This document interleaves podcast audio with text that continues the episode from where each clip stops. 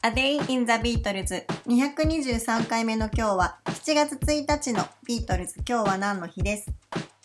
？1969年の7月1日。ビートルズは12枚目のオリジナルアルバムアビーロードのレコーディングを正式に開始しました。ビートルズは失敗に終わったゲットバックセッションの後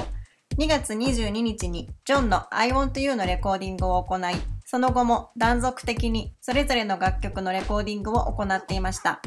この7月1日には午後の3時から7時半まで You Never Give Me Your Money のオーバーダビングが行われていますが、167回目の音声配信でも話しているように、オーバーダビングを行ったこの曲の元々のテイクは5月6日にオリンピックサウンドスタジオで行われています。アビーロードのレコーディングはこの時、バンドの活動でイニシアチブを握っていたポールがメンバーを説得し、ジョージ・マーティンに電話をし、もう一枚レコードを作りたいので、プロデュースをしてほしいと電話をしたところから始まっています。その申し出にジョージ・マーティンはとても驚いたと言いますが、自分たちの昔のやり方でやらせてもらえるなら、と答え、レコーディングが再開されることになりました。マーティンはアビーロードがあれだけいいものになったのはみんながこれで最後だと思っていたからではないかと語っています。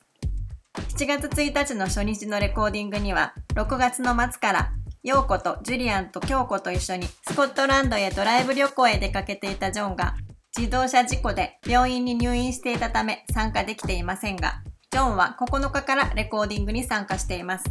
そして、このアルバムのレコーディングは8月25日まで続けられました。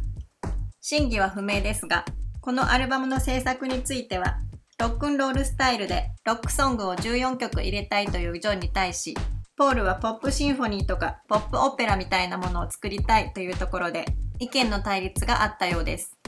最終的に A 面にはジョンの意見が採用され、B 面にはポールとジョージ・マーティンによるメドレーが収録されていますが、マーティンはジョンはこのメドレーに関して協力はしてくれたけれど、かなり不満だったのではないかと語っているので、実際にアルバムを制作する上で、そういった意見の食い違いはあったのかもしれません。